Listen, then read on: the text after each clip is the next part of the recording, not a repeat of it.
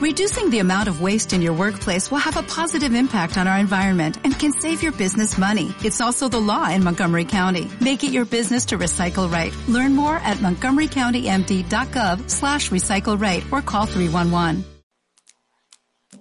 Gloria a Dios. Una vez más que el Señor les bendiga, amadas hermanas, y a mis hermanos también. Bienvenidos a la casa del Señor. Vamos a ponernos en pie, hermanos, y vamos a compartir por unos minutos la palabra del Señor. Veamos qué nos enseña, qué nos, qué nos aconseja el Señor a través de su palabra, hermanos, esta noche. Decíamos esta noche, pues, que tu servidor no, no le toca el privilegio, no tiene el privilegio, pero hoy el hermano se fue, dijo, protestó porque dijo que era tiempo de vacaciones y no, no lo podemos detener, se fue así a vacacionar. Así que ahí estamos, vamos a tener palabra del Señor. Busque la primera carta a los Corintios, un pasaje ya muy conocido de, de todos. Primera carta a los Corintios capítulo 7. Primera carta a los Corintios capítulo 7.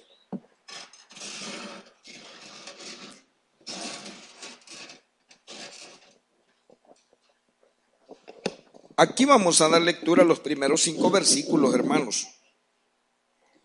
Primera carta a los Corintios, capítulo 7, versículos del 1 al 5. Si lo tenemos, decimos amén. Gloria a Dios. Leamos todos juntos la palabra del Señor, hermanos, en el nombre del Padre, del Hijo y de su Santo Espíritu. En cuanto a las cosas de que me escribisteis, bueno le sería al hombre no tocar mujer. Pero a causa de las fornicaciones, cada uno tenga su propia mujer y cada una tenga su propio marido. El marido cumpla con la mujer el deber conyugal y asimismo la mujer con el marido. La mujer no tiene potestad sobre su propio cuerpo, sino el marido ni tampoco tiene el marido potestad sobre su propio cuerpo, sino la mujer. No os neguéis el uno al otro, a no ser por algún tiempo de mutuo consentimiento, para ocuparos sosegadamente en la oración, y volved a juntaros en uno, para que no os tiente Satanás a causa de vuestra incontinencia. Oramos, Padre Divino, Señor, te damos gracias porque tú eres un Dios todopoderoso, un Dios de misericordia, un Dios perfecto. Y esta noche, Señor, tú has permitido que estemos tras este púlpito y que podamos abrir y compartir tu palabra. Sé tú, Señor, hablando a estas almas, a nuestras mentes y a nuestros corazones. Te lo pedimos todo en el nombre de Jesús. Amén y amén. Mire cómo le han puesto aquí los compiladores de la Biblia el encabezado. Dice, problemas del matrimonio. Problemas del matrimonio. Este día, en su iglesia, el Tabernáculo San Jacinto, celebramos o nos reunimos para celebrar un culto que se denomina o se le llama de familias porque realmente, hermano, lo menos que ahora hay en este mundo es eso, familias en victorias. Hay familias destrozadas, familias desintegradas. Ha llegado al colmo esta situación que el pecado, el desorden se ha arraigado aún dentro del cuerpo de Cristo. Usted fue testigo de los últimos acontecimientos se enteró todo el país y quizá todo el mundo. Gloria a Dios que el varón ya está predicando nuevamente la palabra. Pero veamos esta noche y hagámonos la pregunta. Dice la palabra del Señor en el libro de los Proverbios, capítulo 26, que no hay maldición sin causa. No hay un problema sin una causa. ¿Cuál será la causa de tanta mujer sola? ¿Cuál será la causa de tantos hombres llorando, diciendo, dicen que los hombres no deben llorar por una mujer que ha pagado mal? Sí, hay hermanos. Las mujeres se van a quejar y las leyes de este país y quizás de todo el mundo las amparan en un 99.99%. Porque los hombres son maltratadores. Pero hermano, yo estoy seguro que usted, como hija de Dios y como hijo de Dios, no es ajeno. Que hay mujeres que porrasean a su marido. Cualquier parecido es pura coincidencia. No se estén señalando ni codeando. El Señor solo diga, háblanos, Señor. Eso es una realidad, hermanos. Eso es una realidad. Y el gran problema, el gran problema inicia en la unión de dos seres de sexos opuestos. Pero el problema se hace más superlativo con la descendencia. El fenómeno que vivimos en este país, su origen es la pareja. Porque la pareja no supo escoger a su pareja. Y como no supo escoger a su pareja, vino la desintegración del hogar, de la familia, y quedaron los hijos. Y los hijos crecen con un resentimiento y se la desquitan con la sociedad. Ayer estuvimos hablando cuál era la manera correcta de obtener la paz verdadera. Ahí estaban los algunos hermanos y mucho pueblo queriendo obtener la paz con marchas, con ropa blanca y con oraciones fingidas. Y no es así. Y ayer mismo nos permitía el Señor conocer los dos tipos de paz, la que experimentamos en el mundo. Pero la paz que experimentamos en el mundo, como lo veíamos a la luz de la palabra, porque la Biblia dice, yo, dice el Señor Jesús, no doy la paz como el mundo se la da. Que se obtiene por respetar el derecho ajeno el derecho a los demás. Una pareja irresponsable desde ahí no está respetando los derechos de su niño. Así se llama, hay una ley, los derechos del niño. Entonces, ¿cómo lograr ser una familia en victoria? Especialmente, y diría, únicamente los cristianos evangélicos, porque el que está en el mundo está dirigido por el diablo y por Satanás y jamás va a pasar algo bueno por ellos. Pero Dios quiere hablarle esta noche a la iglesia, a su iglesia, porque este fenómeno está en la iglesia. La gente se escandaliza y es pastor y es hermana y es hermano. Mire, vaya, vaya usted a poner el oído en las puertas de esos hogares, usted se va a dar cuenta cómo viven, cómo llevan su relación esa pareja, hermanos. Vaya y se va a sorprender las palabras, los gestos, los maltratos, las acciones que ahí se viven. Entonces, ¿cómo lograr consolidar una familia en victoria, un hogar? Y cuando hablamos de familia es pareja y los hijos y aún los nietos y todos los que rodean. ¿Cómo? El ejemplo y la base fundamental es la pareja. Pero antes de llegar a ser pareja, de ser un matrimonio, hermano, tiene que saber buscar esa pareja. Un gran problema que se da en la sociedad y diríamos en la iglesia de Jesucristo, porque es a la iglesia que le habla el Señor es que andamos buscando por el físico. Y la palabra dice en el Proverbio 30-31, engañosa es la belleza y vana la hermosura. Nosotros los varones, nosotros los hombres, buscamos una mujer que tenga buena figura. Nos casamos y le juramos amor eterno, lo decíamos ayer. Le cantamos la canción de Rocía Durcal. Pero cuando la mujer empieza, esa belleza se empieza a desvanecer porque dice que es vana. Ahí se va desvaneciendo el amor también de nosotros. ¿Pero por qué? Porque la mujer inicialmente no supo escoger a esa persona. Las mujeres buscan a hombres así como su servidor. amén, digan amén. Buscan de 1,90. Amén, el hermano Juan Carlos. Fuerte, así, de ojo. Pero ahí lo que están haciendo, así como le gustó a usted, hay una fila, hermano.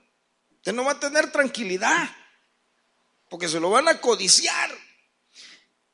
El Señor dice no que Él no mira y nos dice a nosotros, no miremos lo que miran los hombres, miremos el interior de la persona. Hay tipos que son bien dados físicamente, en todos los aspectos de su físico, pero son unos desgraciados maltratadores de las mujeres. Son terribles.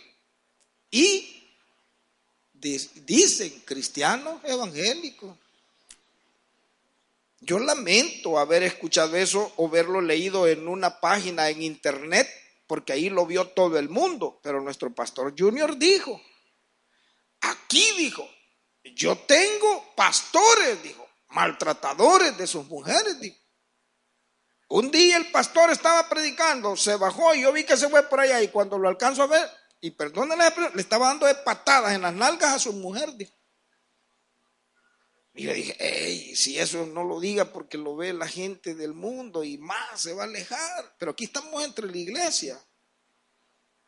Imagínese usted, hermano. Una muchacha que cantaba en las chicas del, las chicas de caña, el grupo caña, una chiquitita graciosa, diría yo. Yo no sé si aún es, pero en ese momento era la esposa de un jugador de la Liga Mayor, eh, este muchacho se llama Memo Rivera. Y una vez que la estaban entrevistando, ella dijo de que Memo era maltratador. Ella lo había buscado porque él era famoso en ese momento, jugador famoso, por lo menos en nuestro país, vea. Pero que era maltratador. Pero que ella le aceptaba y le decía a él que le podía pegar solo antes de cada partido. Porque cuando él le pegaba, la golpeaba antes del partido, como él iba con furia, metía goles. Imagínese usted. Ella lo dijo públicamente. ¿De qué le servía a ella, pues, que el hombre tuviera reconocimiento dentro de la sociedad salvadoreña, de que tuviera buenas piernas, fuerte, qué sé yo, estatura? ¿De qué le sirve? si no tenía conciencia humana de ser humano. A nosotros los cristianos, los varones, la Biblia nos dice que a la mujer la tratemos como a vaso y no como a media luna, sino de esos que están vendiendo hoy, que solo le hace así, clink, clink, sale volando la. Como vaso, más frágil, con cuidado, como decía. Mi papá le oía decir yo a mi mamá, ay, calmate vos que este está que es un vidrio, decía. Y si solo lo tocas ya, pues así hay que tocar a las mujeres, a las esposas. Pero volvamos al punto inicial. Qué bueno que esta noche hay mujeres jóvenes y que habemos hombres jóvenes. Amén. Amén. Es que ustedes no tienen fe, hombre. Si lo que se va desgastando es este cuerpo, pero mi viejo, mi nuevo hombre, va, cada día es más joven. Amén o no amén. Amén o no amén. Si eso dice la palabra y estamos bíblicos. Ok, como la mujer se está fijando en el físico, está cometiendo un error. Nosotros los hombres, al fijarnos en el físico, estamos cometiendo un error. La señora, la mujer tan bonita, se va a poner arrugadita. Se va a arrugar, el pelo le va a cambiar. Perdone que voy a mencionar esto. Ustedes ven a mi esposa. Esa señora, cuando yo la conocí, que yo tenía 17 años y ella andaba por ahí, me lleva unos dos años a mí. Esa señora su cabello le llegaba hasta la cintura y era castañito, pero bien bonito el pelo. Y, yo recuerdo, y perdóneme, y como estamos aquí hablándole a la familia, yo me cobijaba bajo esos cabellos. Así. Yo me metía, me recostaba en ella y la cabellera ella me topaba. Usted no me pregunte qué más pasaba, pero ahí va. Pero ahora, ¿dónde está ese cabello? Ahora estamos afligidos que le anda cayendo. Entonces, como ya no, hay que irnos por otro lado, vean. Pero entonces, si nosotros somos cristianos, pastor, y eso sucede, pero puede también dejar de suceder, hombre. ¿Cómo puede suceder que nosotros realmente, si somos cristianos de verdad, le pidamos nuestra pareja a nuestro Señor Jesucristo? Abraham procuró esposa para su hijo. Y le dijo el hombre al sirviente que le prometiera que no le iba a dejar que se metiera con una loca del barrio donde vivía, sino que una de allá de su tierra. Y le fue a traer a Rebeca.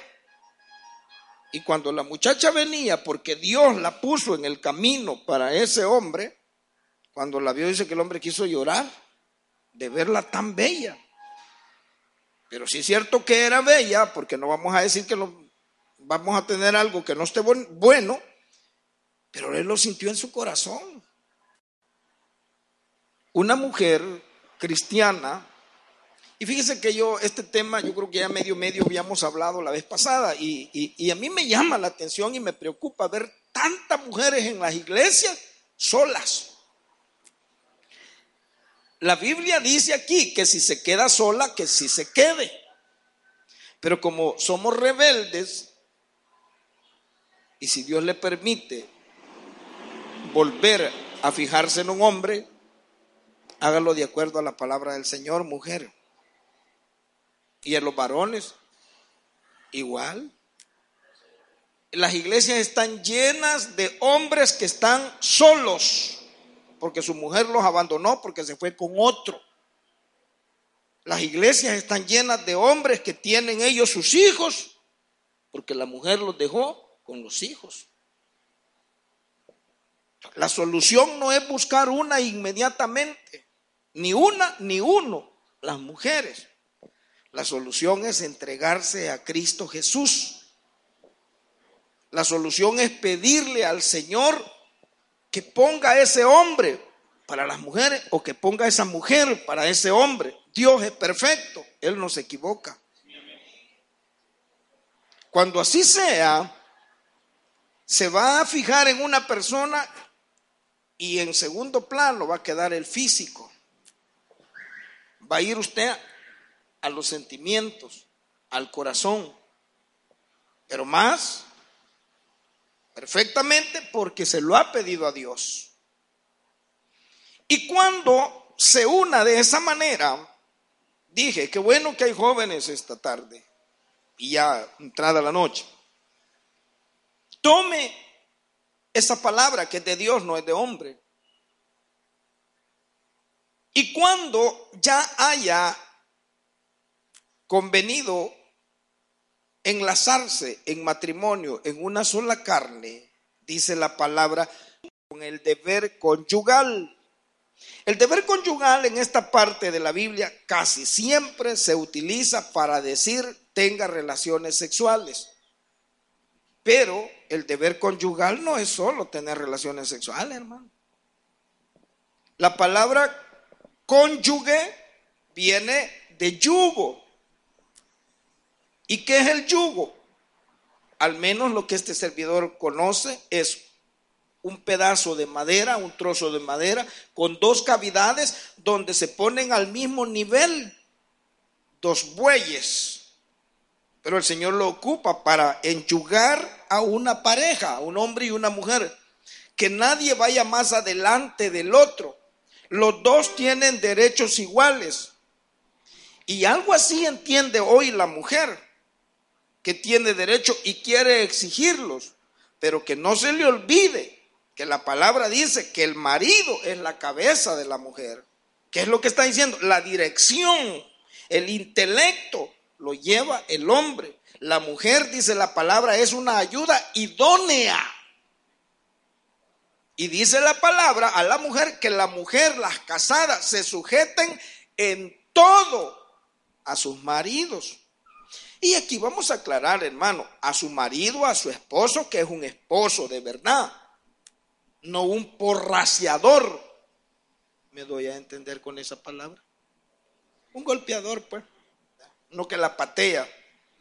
No, pídale al Señor que se lo cambie. O lo cambia en su ser o se lo cambia. Pídaselo al Señor. Pídaselo al Señor. Pídaselo. Igual manera nosotros los hombres. De igual manera, fíjese hermano, volvamos a este punto. La gente se escandaliza cuando un cristiano evangélico, ya no digamos un predicador, un líder dentro de una congregación, comete adulterio. Y no decimos fornicación porque se supone que estamos casados. Fornicación es tener relaciones sexuales fuera del, sin estar casado. Pero si son casados, la palabra lo llama adulterio, está alterando el orden de Dios. ¿Por qué es? ¿Por qué es? Porque esta palabra del Señor cumpla con el deber conyugal, la mujer la está llevando por otro lado. Los hombres somos un poco más maltratadores que las mujeres, y lo digo a ciencia cierta. ¿Por qué? Acabo de decir, hay mujeres que golpean a sus maridos. Yo les conté de un caso, allá en Argentina, que el hombre ya no hallaba cómo hacer. Y fue a poner la demanda llevó los videos donde la mujer lo revisaba cuando llegaba. Y lo agarraba a patadas y pescozones. Y un día agarró un cuchillo y se lo iba a meter. Y eso fue lo que dio para que detonara, para que a la mujer la metieran incluso, la, la tuvieran detenida. Era cierto. Y de esos casos hay, pero tan. Y hermanos, hermanos de la iglesia. ¿Cómo pueden llegar a conformar una familia en victoria? Los hijos ven. Y los hijos crecen con esa enseñanza, con ese mal ejemplo y con ese resentimiento. Un jovencito de 24 años mató a su esposa y a su niño. No sé en qué pueblo fue aquí por Cojutepeque. Y la gran noticia es que él lo hizo porque hacía 20 años había visto cuando su papá que le golpeaba a su mamá también la mató y mató a su hermanito. ¿Sí? Le voy a poner un ejemplo que yo creo que todos lo conocemos. El muchacho que ya murió y creo que la muchacha también ya murió. ¿Quién? El que le llamaban el directo se unieron los dos muchachos. La novia de este muchacho directo vino y se congregaba unos días en el tabernáculo central. Tuvieron su cría. Y como ellos eran irresponsables como pareja, ¿qué tuvieron? Un directito. Que a los 12 años ya llevaba no sé cuántas muertes, al igual que el papá. ¿Sí? No puede haber una familia en victoria si no hay responsabilidad delante de Dios desde antes de mantener una relación. Fíjese que, mire cómo dice Pablo, hermanos, en el versículo 1, en cuanto a las cosas de que me escribiste, bueno le sería al hombre no tocar mujer pero por causa de las fornicaciones cada uno tenga su propia mujer y cada uno tenga su propio marido. ¿Por qué dice esto Pablo? Porque más adelante en esta misma porción, y usted ya las conoce, pero si quiere leer en su casa, dice, van a ser traspasados de muchos dolores. Hermanos, ¿qué es lo que pasa? Si somos cristianos de verdad, tenemos que identificar cuál es el agente que está contaminando la mente y el corazón de cada uno de los miembros de la familia. Y ese se llama diablo y Satanás. Usted tiene el ejemplo. El hombre, podríamos decirlo de esta manera, estaba tranquilo con su mujer, su pareja, aunque no dice la Biblia que convivía. ¿En dónde? En el jardín del Edén. ¿Quién hizo que el hombre y la misma mujer, toda su vida, todo su rumbo cambiara? Fue el diablo buscó un lugar donde meterse para destruir la obra perfecta de Dios y encontró espacio en la mujer.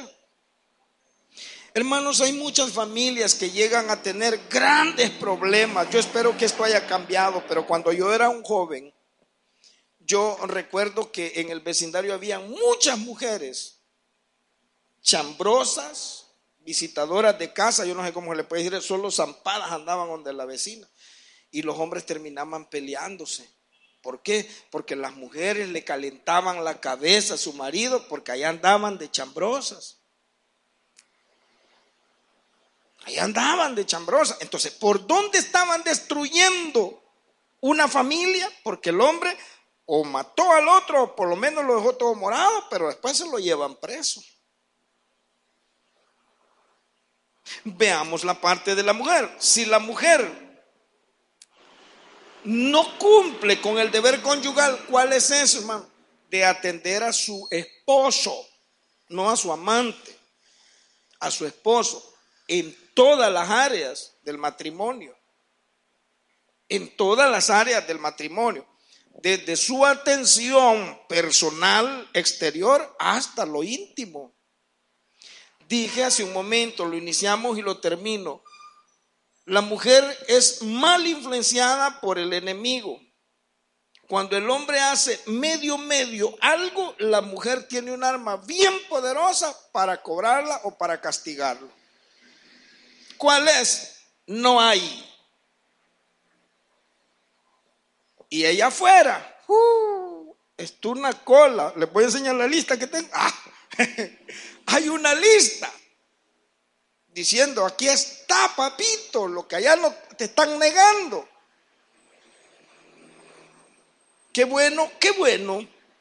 Yo diría, qué bueno que por lo menos en esta iglesia yo no he escuchado escándalos por lo que le pasó al hermano. En su iglesia se ve que llegan a entrevistarlos el día de ayer y nadie habla nada mal del varón. Qué bueno, porque lo entienden perfectamente que la obra de Satanás se ha metido en medio de la iglesia. Y qué bueno que entiende que todos y cada uno estamos expuestos a cometer un error. Y cuando digo cometer un error es desde el inicio. Desde la negativa de la mujer o del maltrato y la irresponsabilidad del hombre. ¿Por qué, muchas mujeres? No siempre. Hay otro problema, hermanos. ¿Por qué el hombre puede tener otra mujer aparte de su esposa o varias mujeres? Allí hay otro problema. Allí hay un desenfreno ya de la concupiscencia, hay una lascivia que también, que también es generada por un mal espíritu.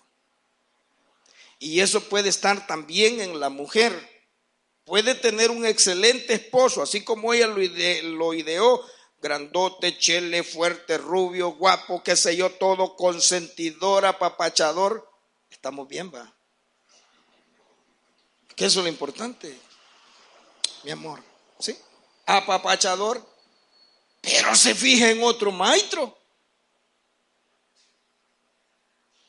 Pero se fijó en otro señor. Yo les he contado, conozco un caso de un matrimonio, de una pareja que se casó en el tabernáculo central, que la mujer dijo que se pudriera en Mariona, y si no se pudrió, pero lo logró. Y yo le dije, ¿quién falló? Pero así sinceramente, la mujer le fue infiel.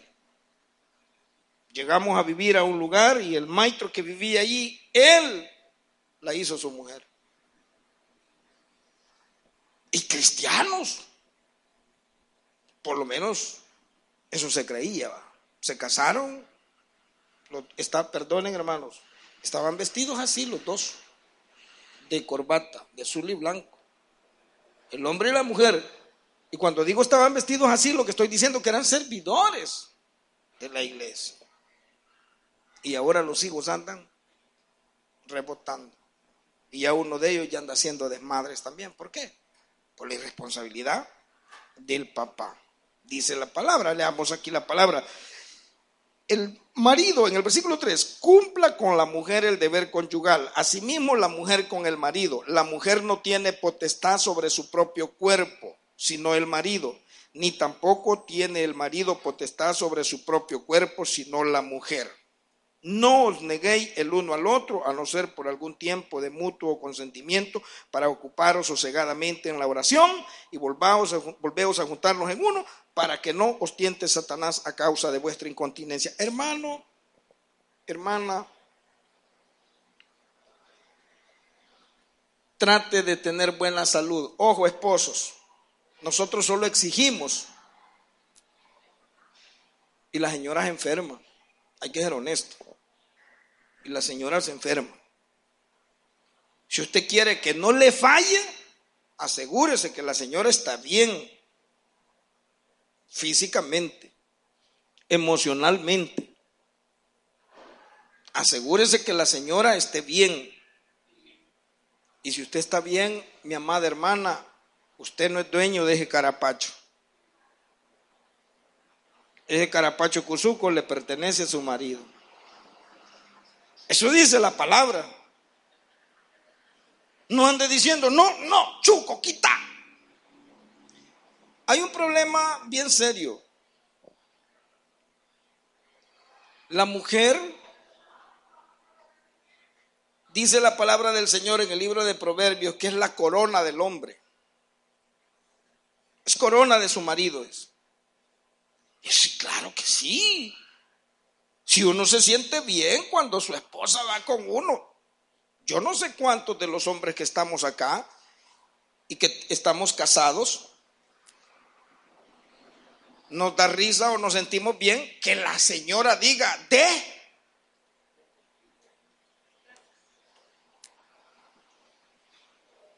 No se oyen aménes, yo sé que le da pena, pero no, a mí sí, a mi cólera me diga que la señora no diga de. Pero a mí me dice, yo soy la señora de Cruz. Dice, oh, mía, mamáita. Y qué bueno que lo reconoces, vea.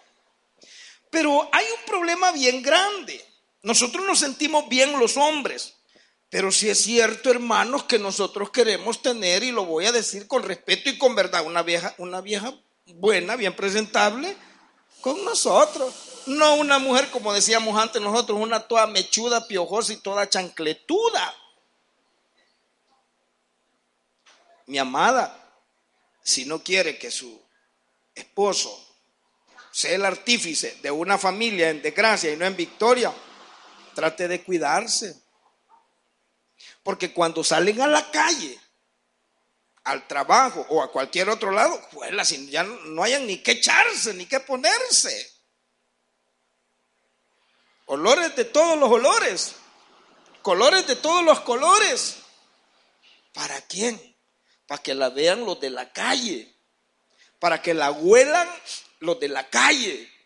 Eso es para su marido.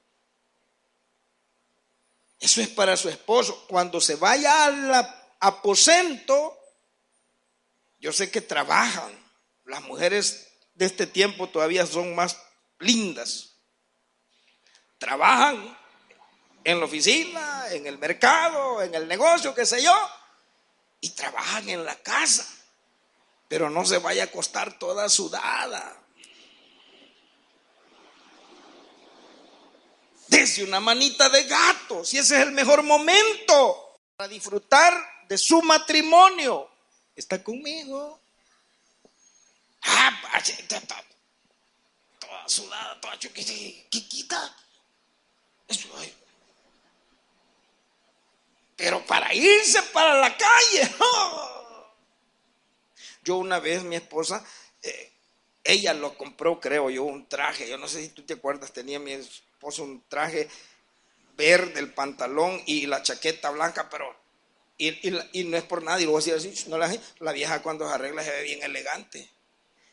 Pero solo teníamos discusiones y pleitos y pleitos, todavía no estábamos en la iglesia. Pero día dijo que iba para donde la mamá y se puso. Y yo me puse, pero bien contento. Que yo de voladita la fui a vigiar. No le vayas a ir a decir.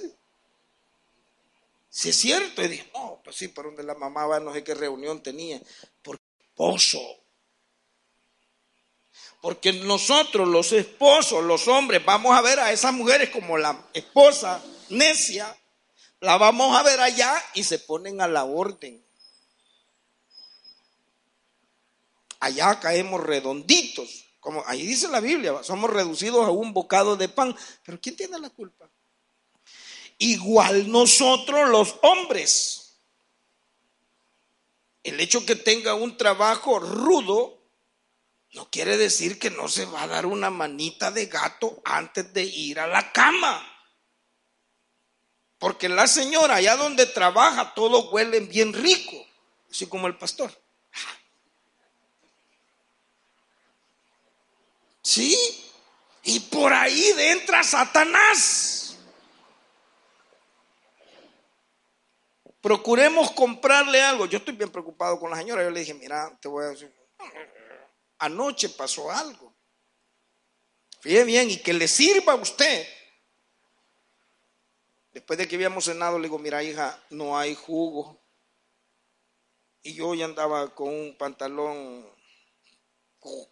justo, corto y chulón. Eran como las ocho y algo de la noche. Y dijo, voy a ir yo. Pero se puso una su, su blusa ahí. Y dice mi hijo, mamá, no salgas así. A mí me vale, dijo. Y se fue. Mira, yo me sentí mal conmigo mismo. ¿Por qué la señora no se puso otra cosa mejor? Porque yo no se le he comprado. No exijamos lo que no hemos dado, hermanos. Queremos tener una familia en victoria. Preocupémonos porque nuestra esposa tenga lo que necesita.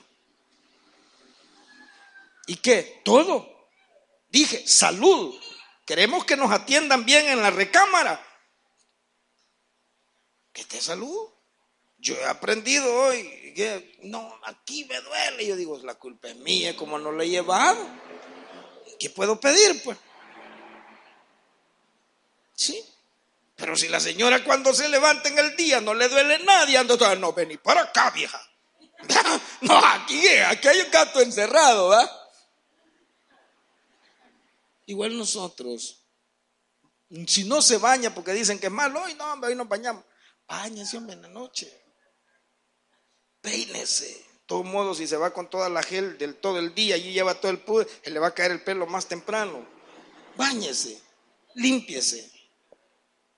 Hay mujeres que no les gusta los canutos de la barba. ¡Ay, qué cosa! Rasúrese. Dele gusto. Dice aquí, el hombre no tiene potestad sobre su cuerpo. Sus cachetes, su pecho, todo. No le pertenece a usted. Es que a mí así me gusta. Le va a gustar a usted que le diga a la señora, mira, no te pongas esa falda, ponete esa blusa, yo quiero verte bien. Y que si ese es mi cuerpo. Si así le dice, así, si usted sí dice, así le van a decir y no tiene ninguna cara con que reclamar. Amén o no amén. No puede. No puede. Si las viejitas también bien arregladas son bonitas y los viejitos bien arreglados también somos bonitos, hermanos. Yo les contaba que no tenía los años que tengo ahora, pero una niña de un banco donde yo trabajaba, y esto lo sabe mi familia, y yo lo voy a decir, ¿cuántos años tiene? ¿Y cuántos hijos tiene? Tanto. Y, podemos empezar de nuevo, me dijo. Yo ya estaba yendo a la iglesia, y no porque ahorita yo la presentara. una niña